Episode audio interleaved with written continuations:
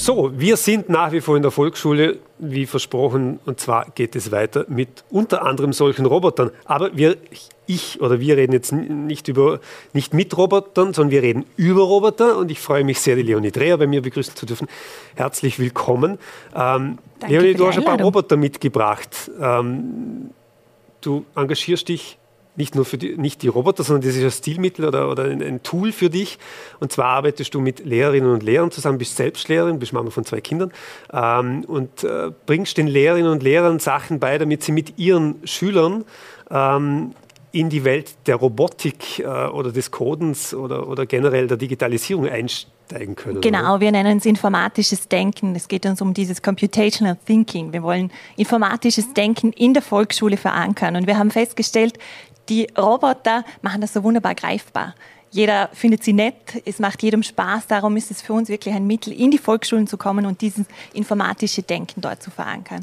Also es geht uns nicht darum, eine Programmiersprache oder das Coden selber äh, in die Volksschulen zu bringen. Wir haben gemerkt, das funktioniert nicht so gut. Das war eher abschreckend, als wir gesagt haben, es geht jetzt ums Coden, wir wollen mit den Volksschülern coden. Da war dann die Reaktion, was, de ono? Aber die, mit den Robotern funktioniert das sehr gut. Es geht uns darum, diese Art zu denken zu fördern und das nachhaltig in den Volksschulen zu verankern. Du hast uns ein bisschen was mitgebracht und, und, und zur Einleitung freuen wir uns auf deine kurze Präsentation. Also wie ich schon gesagt habe, geht es uns nicht so sehr um das Coden, es geht uns um das darunter, um ein Verständnis ähm, wie tickt ein Computer? Wir sind äh, umgeben von Algorithmen, unser Leben ist davon geprägt und das wollen wir schon in der Volksschule fördern. Das Projekt zielt auf Lehrer ab. Wir, es ist ein Fortbildungsprogramm für Lehrer und wir wollen Lehrer begeistern. Wir haben ähm, vor drei Jahren, vor vier Jahren sind es inzwischen, Wahnsinn, vor vier Jahren damit begonnen. Wir haben vom Bundesministerium ein Set bekommen das waren noch die Vorgänger von den Robotern, die ich heute mitgebracht habe. Das waren sechs Vidu-Sets, zwölf äh, Bluebots, also damals waren sogar noch die, die Vorgänger. Heute haben wir schon ein Bluetooth-fähiges Modell davon und sechs iPads. Und die Aufgabe war es, diese an Schulen zu bringen. Und wir haben festgestellt, in Vorarlberg war das gar nicht so einfach. Es hat sich nicht wirklich jemand dafür interessiert. Und darum bin ich in meiner Verzweiflung an Schulen gegangen, habe gesagt, lass mich einen Vormittag mit deinen Schülern arbeiten und schau zu. Und wir haben festgestellt, wir konnten Lehrer dafür begeistern, wenn sie gesehen haben, wie die Schüler arbeiten, was für Kompetenzen dadurch gefördert werden. Es geht ganz viel um logisches Denken, um sich ausdrücken, um Knobeln, um Tüfteln. Und es wurde so gut angenommen, dass wir gesagt haben, wir setzen auf das, diese Begeisterung zu schüren. Wir haben dann Partner gesucht und haben mit der Bildungsdirektion, mit der Pädagogischen Hochschule und der Hypo ähm, Partner gefunden und machen jetzt für den Verein Digitale Initiativen als Träger dieses Projekt.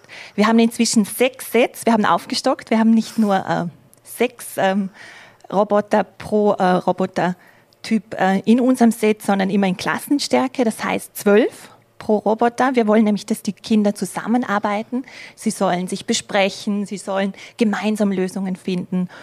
Und wir haben auch aufgestockt. Es ist ein zusätzlicher Roboter dazugekommen. Das ist der kleine hier, der, der Osobot. Der Ossi, genau, der ist unser kleiner Liebling, der kommt wahnsinnig gut an, der ist erst seit heuer im, im Projekt dabei. Der wird über Farbcodes äh, programmiert und das macht für mich so wunderbar sichtbar, was ist ein, was ist ein Code.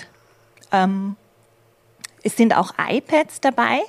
Auf diesen iPads sind ganz zufällig sehr gut geeignete Apps für die Volksschule. Also das sind Apps, die ich selber im Unterricht immer wieder einsetze und darum schon ähm, äh, gut erprobt habe.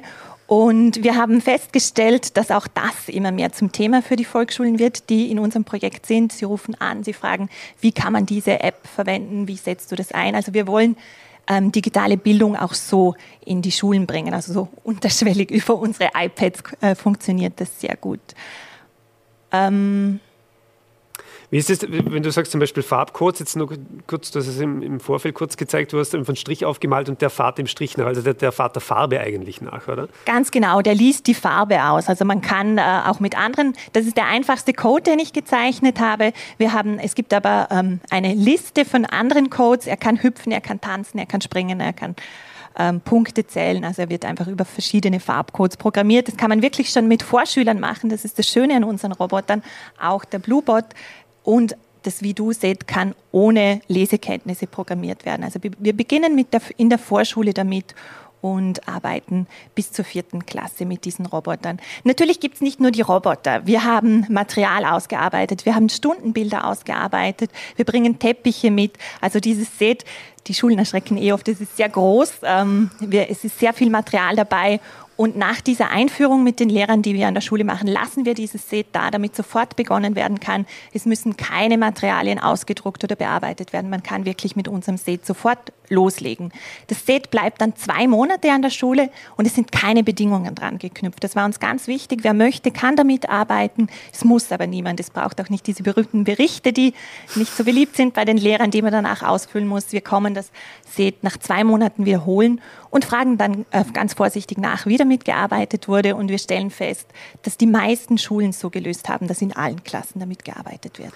Das heißt, die, zum Beispiel die gebauten Roboter, wo du da mitgebracht hast, die, die haben auch deine Schüler gemacht, oder? Das war die, die Bedingung, es darf genau. nicht kaputt gehen. Ähm, mehrfach darauf hingewiesen, also wir passen auf, gell, ähm, auf diese ganzen. Das heißt, die, die, Roboter bleiben nachher bei den Schülern oder müssen die auch nach zwei Monaten zurück? Die müssen nach zwei Monaten wieder zurück, okay. genau. Das ist natürlich der große Knackpunkt, auch bei meinen Schülern, dass die Roboter irgendwann wieder abgebaut werden müssen. Es ist so, dass diese, ähm, wie du setzt, diese Lego-Sets, kommen mit Anleitungen, die können mhm. Sie am iPad äh, selbstständig nachbauen. Je äh, geübter die Kinder werden, desto selbstständiger und freier werden sie auch im Arbeiten. Sie bauen dann wirklich selber Roboter, orientieren sich nur noch an diesen Vorlagen. Wie bringe ich ihn zum Hüpfen? Wie bringe ich ihn zum Watscheln? Wie bringe ich ihn äh, eine Seilwinde? Wie bringe ich eine Seilwinde zu bewegen?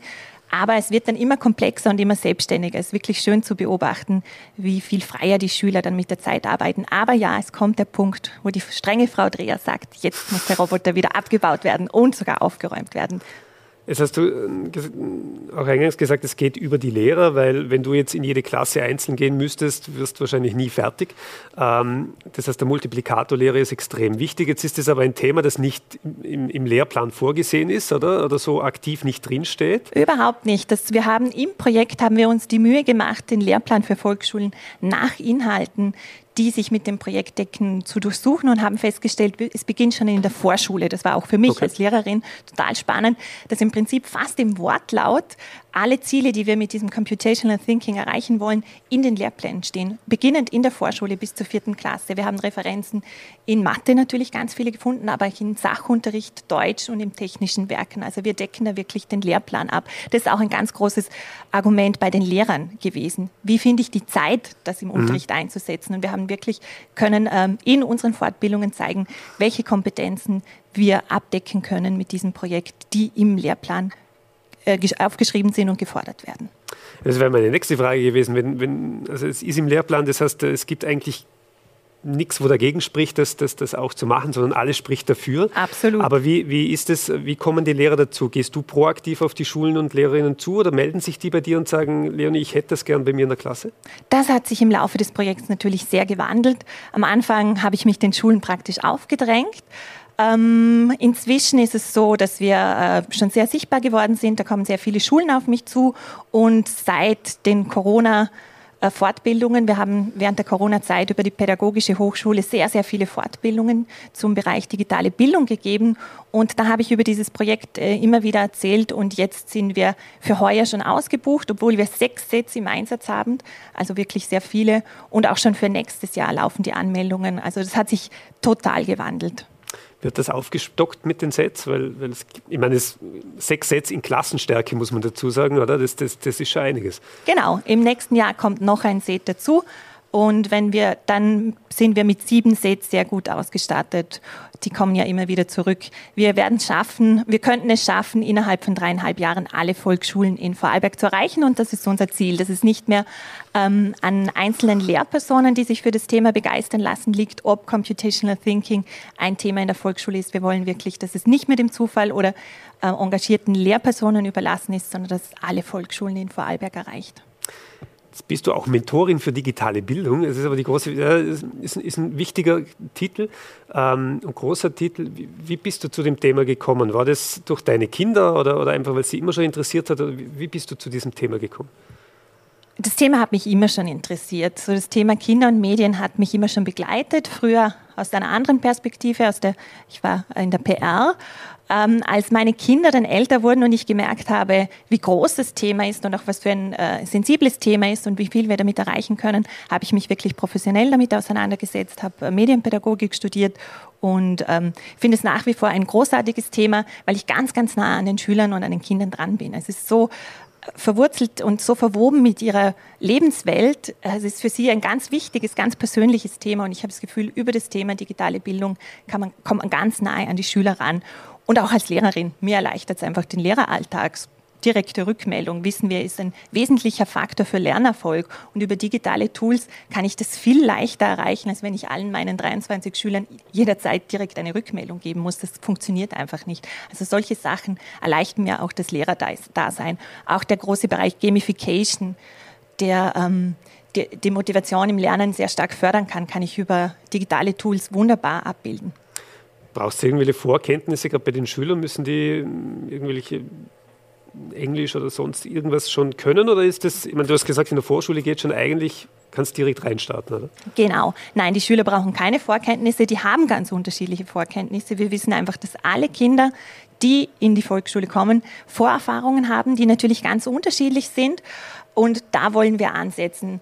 Wir wissen, dass es mit der, spätestens mit der Pubertät, also in der Sekundarstufe 1, gibt es eine Kluft im Medienhandeln. Also alle Kinder haben dann Medienerfahrung, aber es gibt Kinder, die Medien passiv nützen, also eher Spiel- und Unterhaltungsanwendungen. Und es gibt die Kinder, die Medien aktiv nützen, die selber produzieren, die programmieren, die sich ausdrücken, die wissen, dass diese neue Öffentlichkeit durch Social Media auch eine gewisse ähm, gewisse Regeln hat, gewisse rechtlichen Vorgaben und da wollen wir ansetzen. Wenn diese Kluft einmal da ist, ist es ganz schwierig, die zu schließen und darum setzen wir unser Projekt in der Volksschule an, damit diese Kluft erst gar nicht entsteht. Und wir merken, auch das Thema Mädchen ist in der Volksschule ein ganz anderes wie nach der Pubertät. Ich habe noch kein Mädchen getroffen, das gesagt hat, äh, das gesagt hat, ich möchte nicht Roboter bauen. das ist eine Bubensache. Die machen das völlig selbstverständlich und kommen gar nicht auf die Idee, dass das kein Thema für sie sein könnte. Also auch da finden wir es ganz wichtig, schon in der Volksschule anzusetzen, damit die Mädchen mit dem Selbstbewusstsein rausgehen.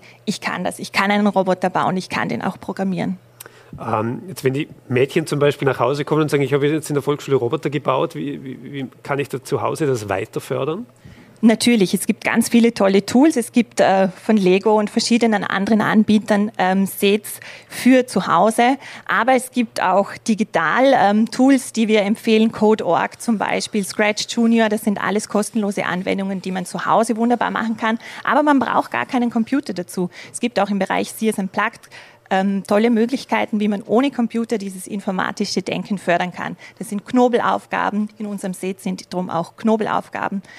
Ähm, die die Kinder lösen können, die diese Art zu denken fördert.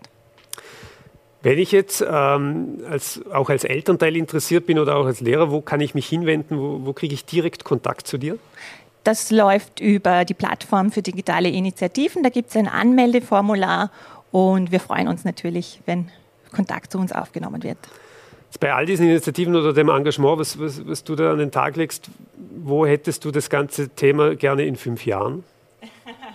Ich hätte dann, dass wirklich alle Volksschulen in Vorarlberg erreicht werden. Und ganz wichtig ist für mich die Vernetzung der Initiativen. Wir haben festgestellt, es gibt in Vorarlberg ganz tolle und viele Initiativen und wir arbeiten gerade dann daran, diese Initiativen zu vernetzen, dass sie entlang der Bildungskette ähm, ineinander greifen. Also unser Idealfall ist, die Schulen starten mit Denken, Lernen, Probleme lösen. Dann geht es weiter mit Code for Talents. Das ist das perfekte Nachfolgeprojekt für äh, Denken, Lernen, Probleme lösen ist.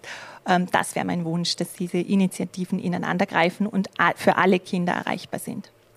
Liebe Leonie, es ist hochspannend, hochinteressant. Vielen Dank für dein Engagement, ähm, auch für die, für die Lehrerinnen und Lehrer und natürlich auch für die Kinder. Ähm, ich werde mir das zu Hause mal ganz genau mit den Kids anschauen. Vor allem der Kleine ist wirklich allzu süß. Vor allem, wenn der, ich stelle mir das gerade vor, wie der springen kann.